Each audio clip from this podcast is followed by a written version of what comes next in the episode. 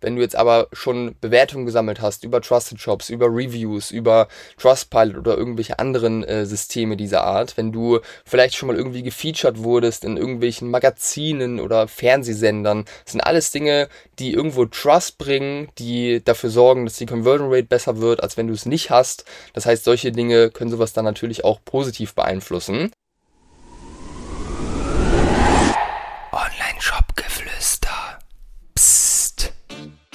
Herzlich willkommen zur heutigen Podcast-Folge und heute möchte ich dir die Frage beantworten, wie viel du online für einen Neukunden ausgeben musst.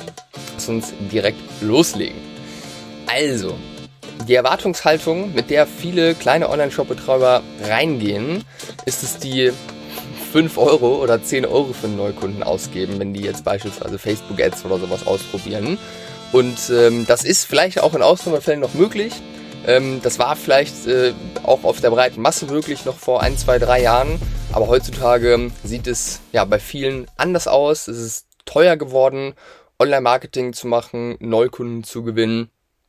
Ähm, heißt natürlich nicht, dass wir es jetzt deswegen nicht mehr machen, sondern einfach nur, dass man ja vielleicht die Perspektive etwas verändern muss und bestimmte andere Dinge noch zusätzlich irgendwie mit aufnehmen sollte. Ähm, was ganz wichtig ist da zu verstehen, ist, dass große Brands oftmals auf den ersten Kauf gar nicht profitabel sind. Ja, der, die erste Firma, die es, glaube ich, gemacht hat, war Zalando. Ähm, da wurde auch über Zalando gesagt, zu der Zeit, als die Zahlen veröffentlicht haben, die Strategie veröffentlicht haben, auch, dass die gar nicht auf den ersten Kauf irgendwie profitabel sein müssen, ähm, dass Zalando niemals Geld verdienen wird, etc. Sieht man, dass äh, das Bullshit war. Zalando ist gut positioniert, ist äh, ja einer der großen Player im Fashion-Bereich in Deutschland und ich meine auch mittlerweile in Europa. Ähm, das heißt, die haben irgendwo so einen so ein, ja, so ein Trend in die Gänge gesetzt, beziehungsweise ja einfach die Eier gehabt, sorry, dass ich das so sage, ähm, nicht direkt auf den ersten Kauf profitabel sein zu müssen und einfach die Langfristigkeit zu sehen.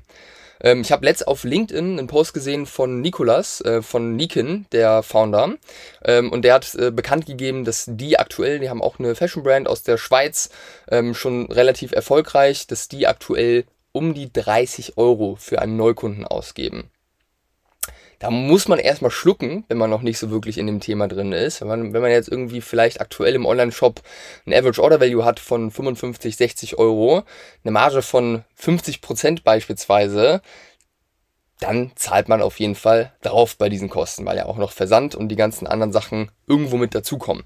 Ja, ähm, das heißt, 30 Euro, das ist auf jeden Fall das ist auf jeden Fall schon mal eine Ansage. Muss natürlich auch sagen, dass die Jungs und Mädels da äh, von Nikin äh, schon eine Brand haben, schon auch eine Brand Awareness haben, ähm, was zum einen natürlich gut ist fürs Performance Marketing, aber wahrscheinlich haben die auch einfach schon sehr, sehr viel Geld ausgegeben, jetzt beispielsweise über Facebook in den letzten Jahren.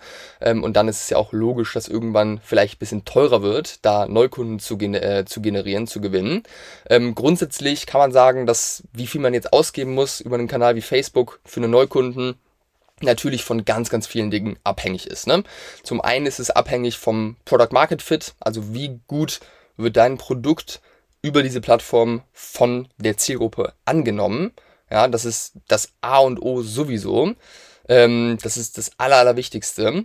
Dann kommt es natürlich darauf an, wie hoch ist der Wettbewerb in deiner Nische. Ja, das heißt, wenn du jetzt Wein verkaufst beispielsweise, hast du ja einen sehr großen Wettbewerb und dazu auch noch ein sehr vergleichbares Produkt irgendwo.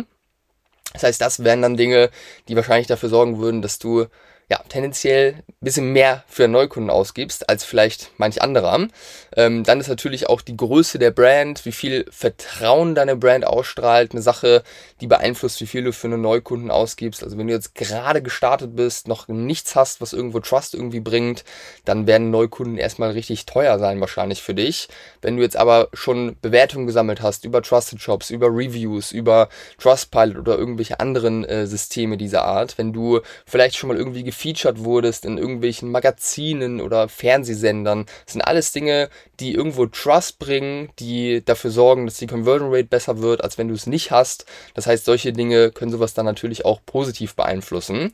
Dann ist natürlich wie gut dein Shop optimiert ist. Logischerweise, je besser deine Conversion Rate ist, desto günstiger werden auch Neukunden für dich irgendwo. Ähm, was da natürlich wieder reinzählt, ist das Zielgruppenverständnis ähm, und äh, ja, das Fundament, was du haben solltest. Und natürlich haben auch die Ads einen krassen Einfluss, weil je geiler deine Ads sind, je besser die einfach optimiert sind, je mehr du dort testest, desto günstiger werden wahrscheinlich auch deine Neukundenpreise werden.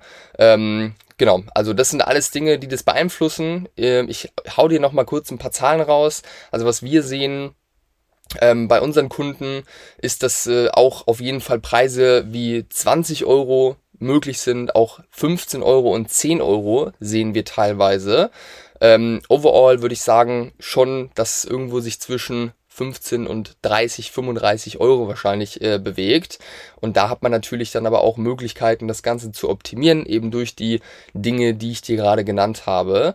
Ähm, aber das ist einfach super wichtig, dass man das im Blick hat und dass man ja einfach vom Mindset her das nicht als Grund nimmt, dieses Potenzial nicht zu nutzen, was diese Plattform haben, sondern da trotzdem voll reinzugehen, das möglichst profitabel hinzubekommen oder allein wenn es Break-Even ist, ist es ja in Ordnung, weil du hast dann Neukunden, den du ja dann über die richtigen Backend-Strategien, das bedeutet E-Mail-Marketing, WhatsApp-Marketing, SMS-Marketing, was es da nicht alles gibt, nehmen wir es einfach mal CRM als Oberbegriff.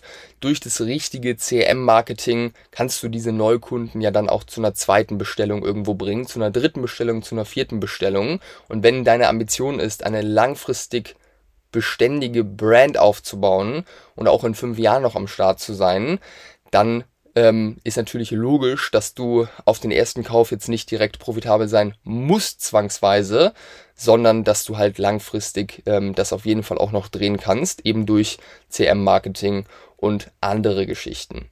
So viel zu dieser Fragestellung. Ich hoffe, dass ich dir da einen Einblick geben konnte. Ich versuche das immer ja einfach so zu machen, wie es wirklich auch in der Realität abläuft, weil es bringt ja nichts, wenn du die falsche Erwartungshaltung hast und dir irgendjemand sagt, jo, für 5 Euro kriegst du auf jeden Fall Neukunden wie am Fließband. Da hast du nichts davon, weil dann hast du am Ende die böse Überraschung. Aber das ist, ja, das sind meine ehrlichen Erfahrungswerte und ich hoffe, dass dir das geholfen hat. Wenn du dazu Rückfragen hast, melde dich gern auf Instagram oder auf LinkedIn bei mir. Ich freue mich da auf jede Nachricht und yes, in diesem Sinne, bis zur nächsten Folge und danke, dass du eingeschaltet hast.